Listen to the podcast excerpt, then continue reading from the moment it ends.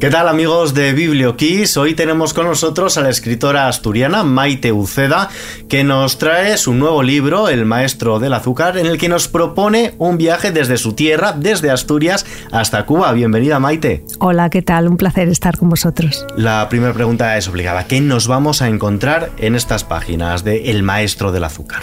Pues eh, es una historia, yo la califico un poco como una historia exótica, una historia colonial, ya que hay unos personajes que que, viajan desde un pueblo del norte de España, un pueblo de Asturias llamado Colombres, hasta una plantación azucarera de la Cuba de finales del siglo XIX.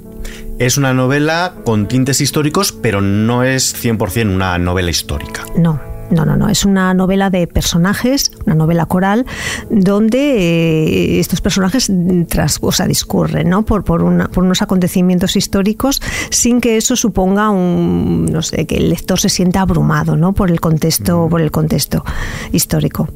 Ahora vamos a abordar esos personajes, pero lo primero te tengo que preguntar por el título. ¿Qué era en aquella Cuba azucarera el maestro del azúcar? ¿Cuál era esta profesión?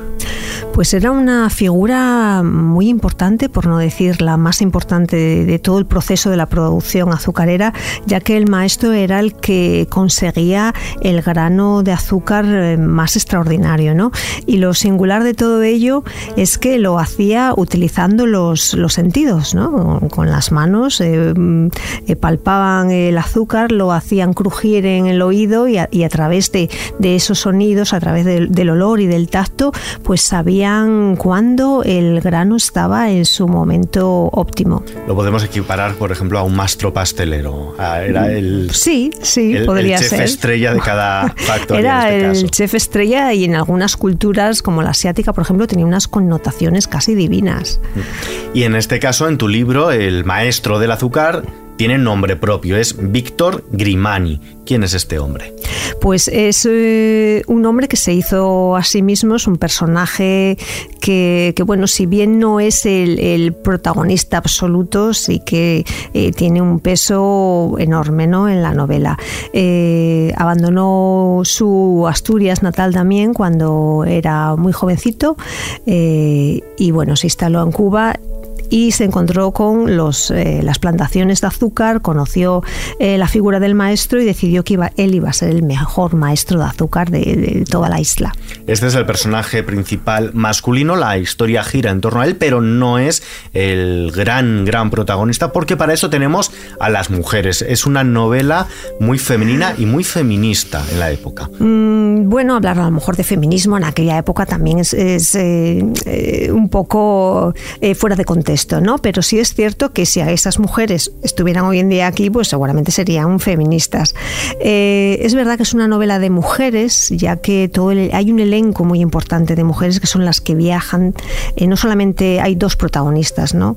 Eh, hay muchas más mujeres que viajan a un mismo destino y a través de sus vidas, de sus vivencias, el lector va a hacerse una idea de ese contexto de la plantación azucarera con su brutal sistema de explotación humana y con su extraña mezcla de culturas, de etnias, de religiones, porque hay que tener en cuenta que en las plantaciones eh, de aquella época la masa de trabajadores era de origen africano, había también algún puñado de asiáticos, pero sobre todo africanos, pero no, era una masa homogénea, de, no era una etnia homogénea eran distintas etnias, muchas de ellas eran rivales en sus lugares de origen y esto, claro, pues eh, da lugar a veces a enfrentamientos entre ellos mismos. Sí, causaban fricciones, incluso también en esos viajes que hacían desde África, desde distintos lugares, desde China, también tenemos una colonia china, aunque no es el epicentro de la historia.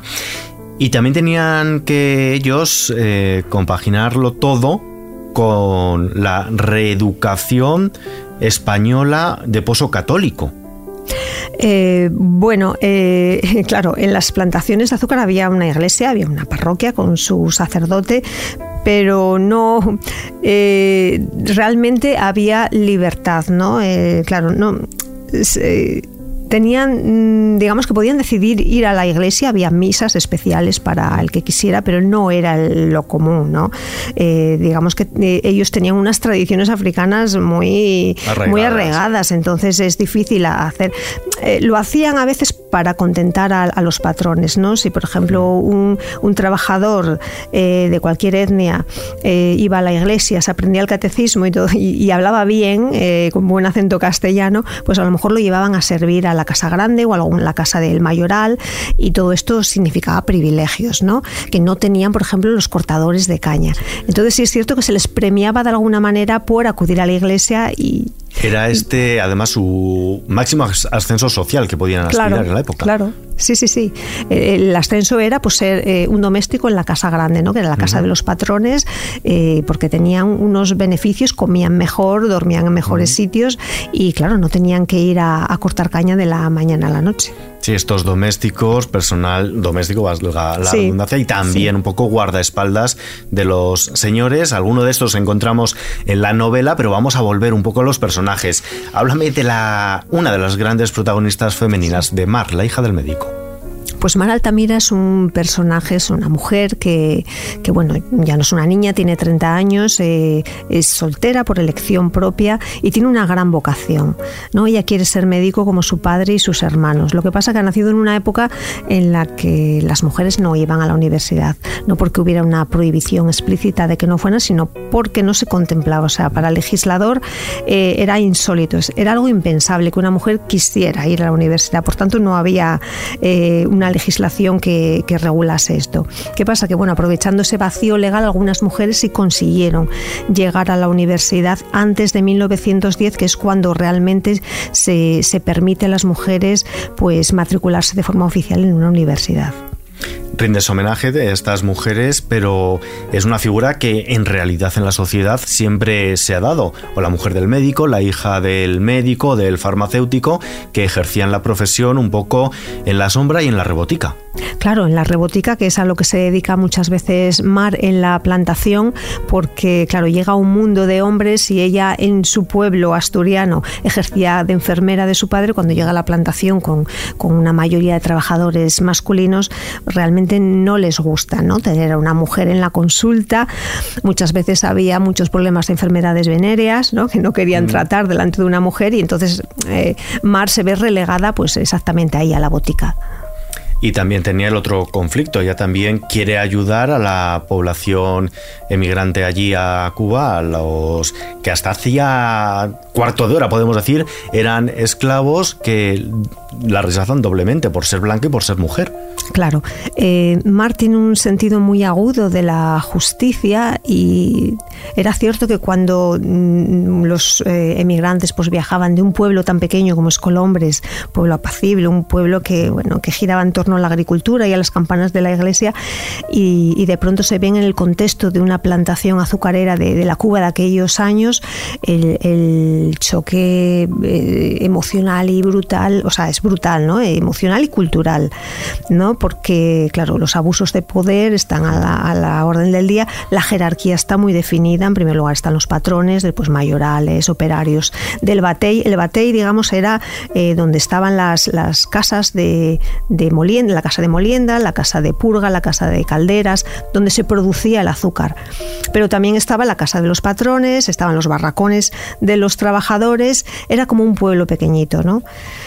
Sí, incluso eh, al margen de la, de la legalidad un poco vigente. Estamos hablando de la época en la que se acaba de abolir la esclavitud, la esclavitud hmm. en Cuba, pero no dejan de existir todavía esos tintes de de sometimiento hacia los antiguos esclavos por parte de los patrones, en este caso de la patrona de Frisia. Claro, es que eh, estamos hablando de que hacía muy pocos años que se había abolido la esclavitud en Cuba y, tenemos una masa de trabajadores de origen africano y algún asiático que, que muchos de ellos, ah, quitando los viejos de nación que llevaban, que eran los que nacían, habían nacido en África, habían nacido en la plantación. Entonces, ¿qué hacen esas personas cuando les dicen de pronto, bueno, eres libre, te puedes marchar?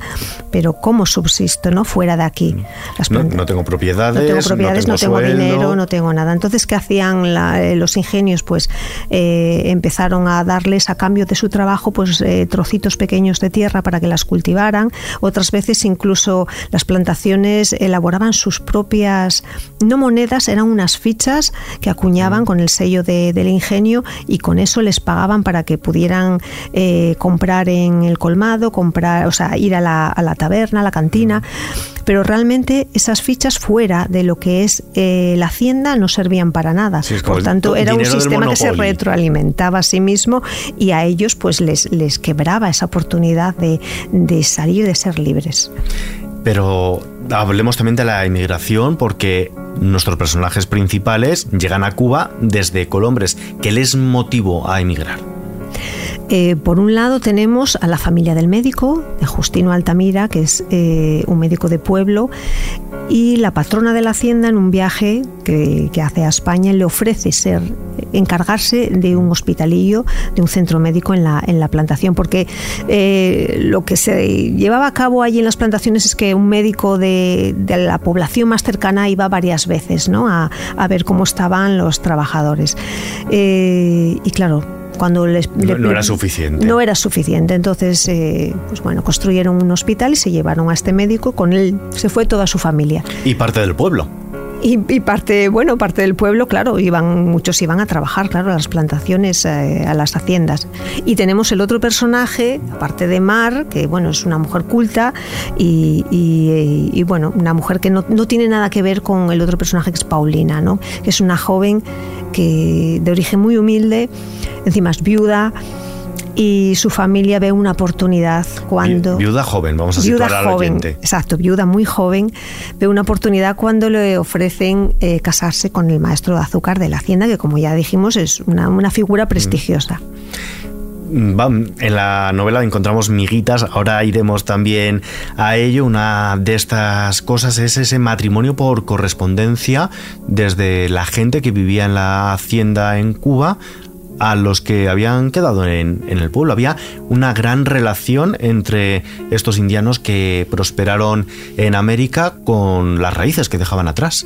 Bueno, es que muchas veces eh, el desarrollo de estos pueblos venían hechos desde con, suscripciones hechas en América, o aportaciones económicas, mm. ¿no? Que los que los eh, indianos hacían desde América los pueblos, ¿no? Muchos de los avances, las plazas adoquinadas y, y todos esos esos, ese desarrollo pues venía, venía de, de, o sea, de la economía cubana, por ejemplo, en este caso. Durante la lectura hemos dicho vas dejando miguitas, al final en el epílogo incluso tú misma lo, lo, desvelas un poco, el lector más perspicaz desde el primer momento ya se puede ir imaginando lo que puede ocurrir, porque has jugado con estos pequeños spoilers, podemos decir. Eh, en el sentido, por ejemplo, de, ¿te refieres al personaje que aparece primero o...? Todos en general, porque tenemos varios personajes que podemos adivinar un poco, un poco cómo, va... cómo va a ocurrir. Sí, a lo mejor porque si, si se niega esa posibilidad es un poco engañar al lector.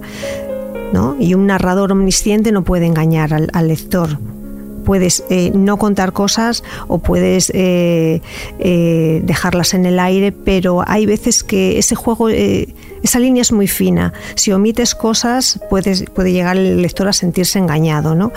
Y entonces sí es verdad que hay que ir dando... Mm, no, es, una novela policía, que evidentemente nadie tiene que averiguar quién es el asesino. ¿no? Pero bueno, eh, la vida de los personajes eh, corre en una dirección, muchas veces te puedes imaginar hacia dónde corre, otras veces es más difícil. otras veces esperamos el giro también. Otras veces se espera el giro, sí. ¿De dónde surge la historia? ¿Cómo ha sido el proceso este de, documentación? Pues surge de mi anterior novela, ¿no? Eh, que es El maestro, El guardián de la marea, que también tuvo una documentación exhaustiva. Y mientras buceaba en los archivos históricos me encontré una carta de un emigrante asturiano que desde Cuba, desde La Habana, escribía a su familia diciéndole que estaba bien, que tenía un trabajo bueno aceptable, pero que se encontraba tan solo, ¿no?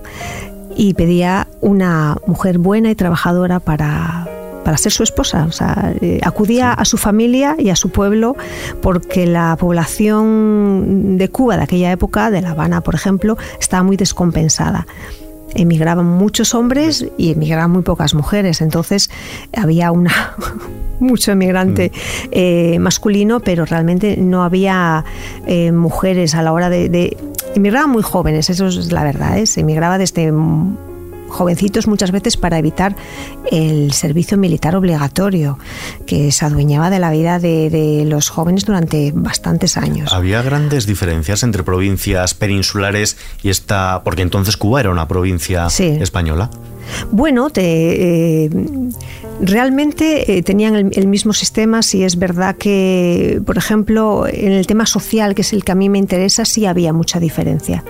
Por ejemplo, lo que aquí no, no se permitía porque teníamos la Iglesia Católica que bueno que, que, gobernaba la vida de los vivos y de los muertos no en Cuba era todo con era todo más relajado y se permitían cosas que aquí no se permitirían. Por ejemplo la protagonista dice en una ocasión dice si yo me quedara embarazada en cinta de, cualquier hombre aquí pues a nadie le a nadie le, interesaría le importaría no era otro, otra forma de vida totalmente distinta. Y otro, y otro tipo de preocupaciones, en definitiva, también.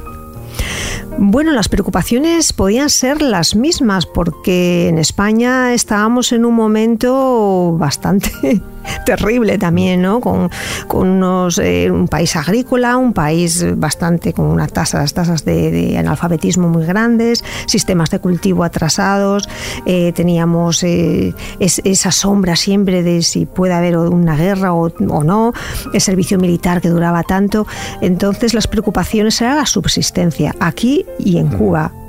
Volviendo un poco a los personajes de tu novela, volviendo un poco a Mar, antes me comentabas que ella no tenía, aquí en España, en Asturias, no tenía en mente el matrimonio absolutamente para nada, emigra a Cuba siguiendo a su padre, también sin ningún tipo de intención en este sentido, pero podemos decir que llega un momento en el que el reloj biológico y la maternidad llama a su puerta. Bueno, eh, en algún momento sí, eh, una vez que tiene un diálogo de ese tipo y ella descubre un poco ese sueño, pero, pero bueno, es, ella es consecuente con la decisión que tomó. Eh, su pasión era la medicina, ayudar a su padre hasta que se lo permitiera. Bueno, pues como su padre dice, cuando yo me jubile, ¿tú qué vas a hacer? ¿no? Y ella dice, bueno, para entonces a lo mejor las mujeres ya, ya podremos ir a la universidad.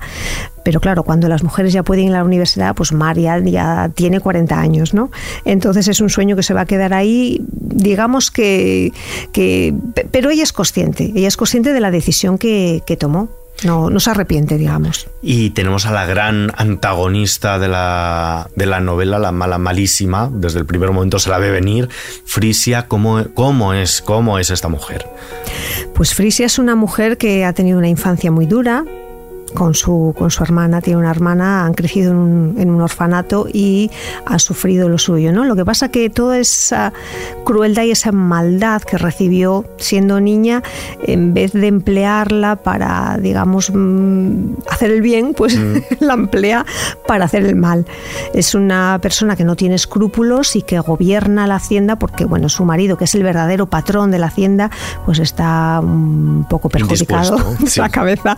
Y entonces pues es ella la que lleva las riendas de la hacienda y, bueno y lo hace con una brutalidad porque tiene miedo por ejemplo tiene miedo que pase en Cuba lo mismo que pasó en Haití no y, entonces maneja, maneja a los, a los braceros, a, la masa de trabajadores, pues con, con, bastante crueldad. Mm. Grandes y fuertes protagonistas femeninas en una Cuba que últimamente en términos literarios está bastante en auge. Lo hemos visto, por ejemplo, en Infierno de Carmen Mola, también en Las hijas de la criada de Sonsoles Ónega. ¿Estamos cubriendo una deuda pendiente con la antigua colonia? Mm, bueno. O quizá en los libros de historia eh, nuestros no ha estado muy presente y está parte de nuestra historia y la estamos saldando y dando a conocer ahora. Yo creo que no nos ha interesado la historia nuestra historia, digamos, de, eh, eso del imperio español suena tan caduco, hoy en día está tan denostado eso y como que, nos avergonzamos un poco de ese pasado, ¿no? Entonces, bueno, lo, que supuso la última, el último alzamiento cubano que, que llevó a la independencia de Cuba con la ayuda norteamericana, que nos hizo perder las últimas colonias, eso fue un mazazo tan grande para la clase política, social e intelectual de nuestro país que Sí, en los libros de historia estudiamos el desastre del 89, pero lo de antes incluso el tema de la esclavitud lo asociamos a la historia norteamericana, pero no a la anglosajona, a la historia anglosajona. Los anglosajones eran los que tenían las plantaciones de algodón, los que maltrataban, los que explotaban. No, nosotros también tenemos ese pasado y está, eh, yo creo que es justo, ¿no? ¿Por qué? ¿Por qué vamos a evitar ese tema? Eh, ¿Por qué no podemos, eh, no, no con, el, con el objetivo de juzgar el pasado, sino, sino de darlo a conocer y de observarlo como observadores de un futuro que tenemos ese mm. pasado que es nuestro, que fueron nuestros antepasados. Y, bueno, es justo que darlo a conocer. A mí, a mí me parece fascinante la historia, la historia de Cuba, por ejemplo, vinculada a España, me parece fascinante y, y de forma, o sea, en el contexto literario, ¿no? No vamos a hacer aquí apología de la violencia, de la esclavitud, mm, para nada, pero desde el punto de vista literario me parece muy interesante, tiene unos, una cantidad de recursos para, para, un escritor infinitos. A mí no me importaría volver a escribir una, una, novela desarrollada en Cuba. En esta misma época daría para muchísimas novelas. Es que justo me, me estás guiando a lo que te iba a preguntar ahora, porque hemos terminado ya de leer el libro, nos quedamos huérfanos y vemos ahí que hay dos, tres historias que, que dan para novela. ¿Podemos estar frente a una trilogía, por ejemplo? Pues de momento no, de momento no, no, no, lo tengo en mente. Sí es verdad que cualquier personaje que uno tome de la novela mm, podría, bueno, desarrollarse de múltiples formas, ¿no? Pero no, no está en, no es mi intención, ahora no es mi prioridad, ahora estoy en otra cosa pero no descarto en un futuro volver a escribir sobre esta época y sobre el mismo contexto. De momento lo vamos a dejar en stand-by. Lo dejamos ahí en stand-by. Pero vamos a hablar un poquito también de ti, porque antes fuera del micrófono me comentabas que tenías también una faceta musical, que en los 90 incluso llegaste a hacer tus pinitos en la música. ¿Cómo fue aquello? Pues es que yo cuando me preguntan cuándo empecé a escribir, yo siempre digo que mi vocación absoluta era la música. Yo desde de, pequeña quería ser Rafaela Carrà. Es que no... me fascinaba verla. Y, bueno, aprendí a tocar la guitarra desde pequeña, componía mis canciones. Después, cuando, bueno, en los años 90, pues eh, estuve en un grupo y hacíamos nuestros pinitos. Esa era mi, mi pasión. A mí realmente em, es lo que me hace más feliz la música. Eh, y bueno, al componer canciones, bueno, que son bueno, unas estrofas, un, estribillo, eh, pasar a, una novela a mí me resultó un proceso natural. O sea, un día se me ocurrió una historia, empecé a escribirla y fui desarrollándola como si fuera un diario, ¿no? Yo estaba acostumbrada a escribir diarios y tiré de ahí y fui poco a poco, poco a poco, hasta que me salió la novela entera. Fue un proceso muy natural, no, no tuve, o sea, no me planteé decir, ah, una novela, qué difícil, qué complicado. ¿Te acompaña la música mientras escribes? No, y, por, y nunca, nunca me ha acompañado la música ni mientras escribo ni mientras eh, estudiaba. Cuando estudiaba nunca pude estudiar con música porque me gusta demasiado la música. Entonces eh, yo me voy a la música, yo me pongo cualquier cosa y me gusta y me pongo a cantar. Entonces no estudio ni escribo. Pues me acompaña en otros momentos. Cuando no estoy escribiendo sí que me pongo música porque me inspira muchísimo. ¿no? Bueno, cada momento su cosa, la música, lectura. Nosotros estamos en una radio musical y por ello te voy a terminar preguntando, ¿qué banda sonora le pondríamos a El Maestro de Azúcar? Banda sonora. ¿O qué canción, ¿Qué canción? lo pones a nuestros oyentes que se pongan para que cojan tu libro entre las manos? Bueno, yo hay una canción, lo que pasa que claro, el, contexto histórico es difícil encontrar una canción que se adecue a, ese momento, pero bueno, yo hay una canción que no me canso de escuchar nunca, que me la pongo mm, mil veces y que es Hotel California de los Eagles. Que podemos escuchar también aquí en Kiss FM, así que escuchándola nos vamos a quedar y leyendo El Maestro de Azúcar, Maite Uceda, muchísimas gracias por acompañarnos. Gracias a vosotros. Y aquí te esperamos en la próxima. Gracias.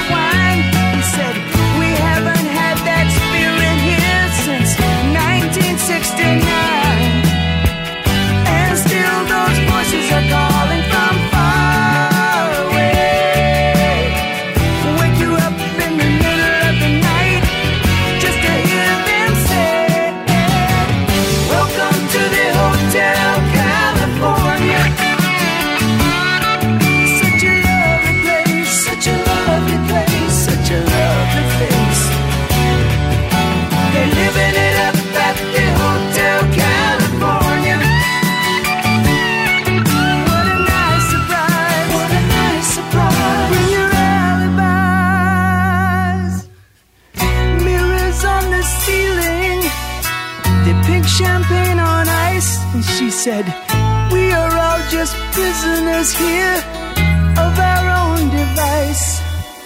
And in the master's chambers, they're gathered for the feast. They stab it with their stealing eyes, but they just can't kill.